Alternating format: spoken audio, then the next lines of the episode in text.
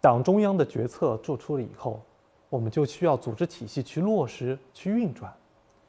习近平总书记指出，党的力量来自组织，党的全面领导、党的全部工作都要靠党的坚强组织体系去实现。前不久啊，我们在四月四日举行了全国性的哀悼活动，有网友啊晒出一份抗疫殉职人员的统计数据。截止四月四日零时，共统计到三百八十八位抗疫殉职人员。他们当中，警察一百零一人，村干部八十八人，公务员八十七人，医生五十六人，志愿者二十五人，工人十二人，村民六人，保安五人，城管三人，教职工两人，未知职业两人，记者一人。在这三百八十八位抗疫殉职人员中间，党员。二百五十九人，这个数据很明显的表明，在这次抗疫阻击战中，各级和广大党员干部们都把初心写在了行动上，把使命落在了岗位上，让党旗在疫情防控的第一线高高飘扬。除了抗疫殉职的英雄们，更多的是基层党组织和广大党员发挥着战斗堡垒作用和先锋模范作用。我看到很多普通的党员都参加了社区志愿者和顶岗工作。志愿者并不是像大家想的一样，只是简单的在小区门口进行一个测体温，他们还需要负责外来人口的排摸、防疫宣传，甚至还包括一些很琐碎的日常小事，比如，在抗疫过程中间，小区里有很多老人和残障人士生活不方便，就需要。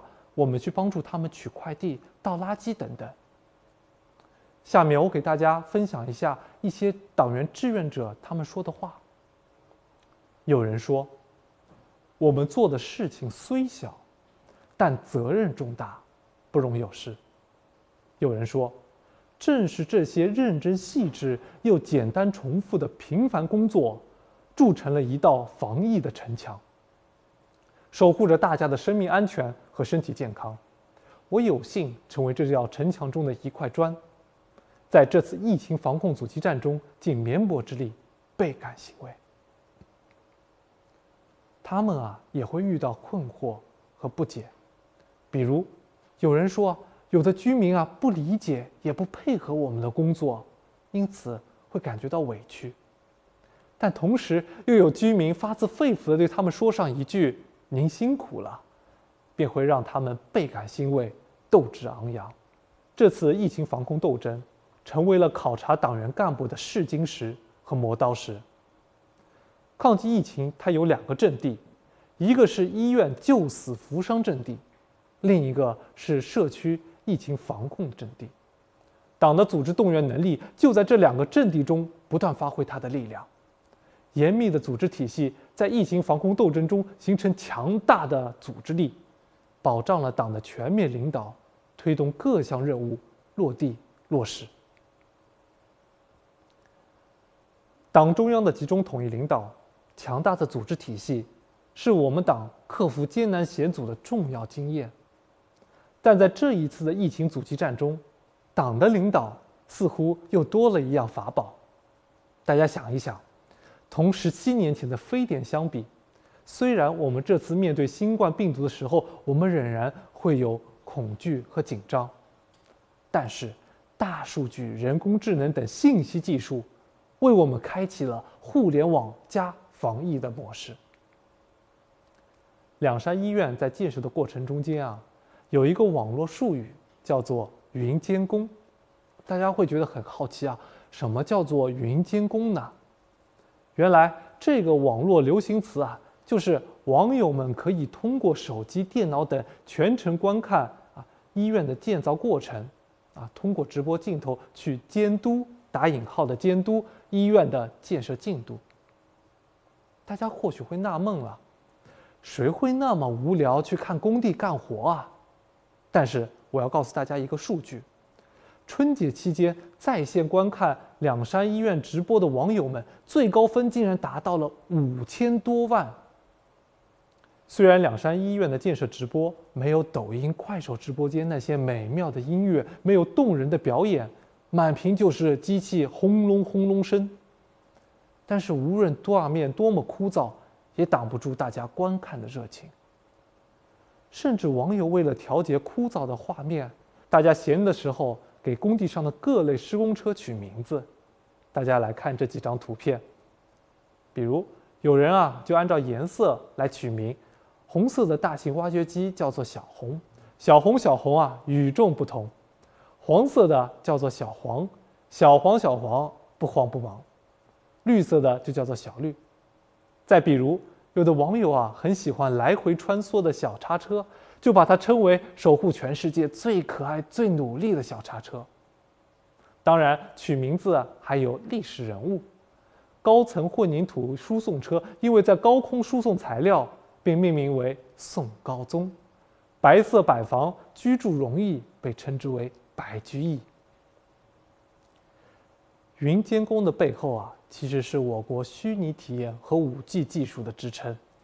云监工的出现，让全国的网友可以直击医院的建设进度，并能够参与其中，大大稀释了老百姓在春节期间的焦虑情绪，同时又找到了一个为武汉加油的方式。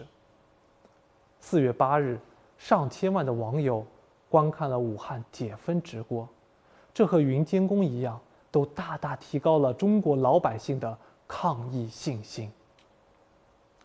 互联网加抗疫还有哪些方式呢？我们再来看一个例子。在抗疫过程中间，我相信很多人都有这样的经历，就是口罩成为了人们的日常的必需品和稀缺品。刚开始的时候啊，我们会不停的去药店问啊有没有口罩，没有，我们又会一家一家的药店去跑，什么时候再进货？大家肯定会认为这种方式效率又低，还很不安全，因为你无法知道什么时候你能够在哪里买到口罩。后来为了解决这个问题啊，党和政府就想出了一个办法，采取居委会预约。加指定药店购买的方式，来进行口罩的供应，这个办法挺好的，但在执行的过程中间，似乎又遇到了难题。我们来看一个视频。这个视频啊，讲的是口罩刚开始预约的时候啊，大家去居委会，但是人与人之间啊隔了很远。有网友评论说：“中国的社区排队排出了北欧的感觉。”什么是北欧啊？地广人稀嘛，其实这个这个社区的防控意识还是蛮高的。还有一些社区啊，大家一窝蜂的挤到居委会预约口罩，又造成了新的风险。那我们怎么提高口罩预约的效率呢？后来的办法大家都知道了，我们可以通过支付宝、微信小程序进行线上预约，居委会在线上审核通过。过一段时间会有 AI 电话打过来，提示你可以去指定药店购买。这种方式既便捷又安全。我们再来举几个互联网加抗疫的例子，比如如何找到疑似感染者呢？百度开发出了武汉人口流动地图，利用大数据帮助追踪疑似患者。中国电科基于铁路、民航等部门的数据。研发出了大数据平台，追踪密切接触者。我们说，中国特色社会主义制度有很多的制度优势，如何把这些制度优势更好的转化为治理效能呢？在这次防疫过程中间，互联网无疑成为了最大变量和最大增量，为更好的实现党的领导提供技术支持。大数据、人工智能。云计算等数字技术在疫情监测、病毒溯源、防控救治、资源调配、复工复学等方面发挥了支撑作用，以治治促善治，政府决策科学化，社会治理精细化，公共服务高效化，共同构成了党领导防疫阻击战的中国智慧。最后，我来总结一下。党的领导是防疫阻击战的最大优势，有三点：第一，最大优势表现为卓越的领导能力。领导能力是科学的决策能力、崇高的使命意识、出色的学习能力、持续的回应能力等，共同决定了党的领导是战胜一切困难和风险的定海神针。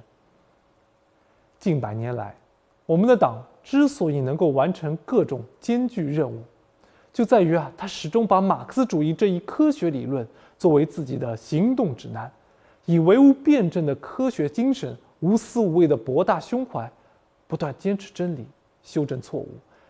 马克思主义政党的先进性和纯洁性如何保持，就需要实事求是，勇于自我进化、自我完善、自我革新、自我提高。第二，最大优势表现为强大的组织能力。组织能力，它是动员各种组织资源。集中力量应对挑战。近百年来，中华民族啊，它经历过很多的磨难，中国共产党也经历了很多的考验。这个民族，这个政党，从来没有被压垮过，而是越挫越勇，不断在磨难中成长，从磨难中奋起。为什么中国共产党能够经受住重大考验呢？因为这个政党。具有强烈的忧患意识，能够时刻保持如履薄冰的谨慎和剑叶知秋的敏锐。面对新冠肺炎疫情，中国共产党通过政治号召和组织动员，把各方面的力量都集中起来，形成了强大的行政执行力和社会动员力。第三，最大优势表现为出色的创新能力。创新是一个民族进步的灵魂，是一个国家兴旺发达的不竭动力，也是中华民族最深沉的民族禀赋。世界啊，每时每刻都在发生变化，中国也在每时每刻发生变化。我们必须要不断的认识规律，不断推进理论创新、实践创新、制度创新、文化创新以及其他各方面的创新。政策和制度的生命力在于执行。执行越有力，国家治理啊也就越有效，防疫工作就越成功。在这一次的防疫过程中间，我们通过互联网以智治促善治，以科技创新提高治理效能，体现了我们党出色的创新能力。总书记说，这次疫情对我国治理体系和治理能力都是一次大考。我们一定要总结经验，吸取教训。世界卫生组织宣布，新冠肺炎疫情为全球大流行，对于每一个受其影响的国家而言，都是一次大考。病毒不分国界，不分种族，全人类只有共同努力，才能战而胜之。中国在这次疫情阻击战中取得的成功经验，也为其他国家的防疫工作。提供中国方案，而党的领导是防疫阻击战的最大优势，这必然是其中的关键一条。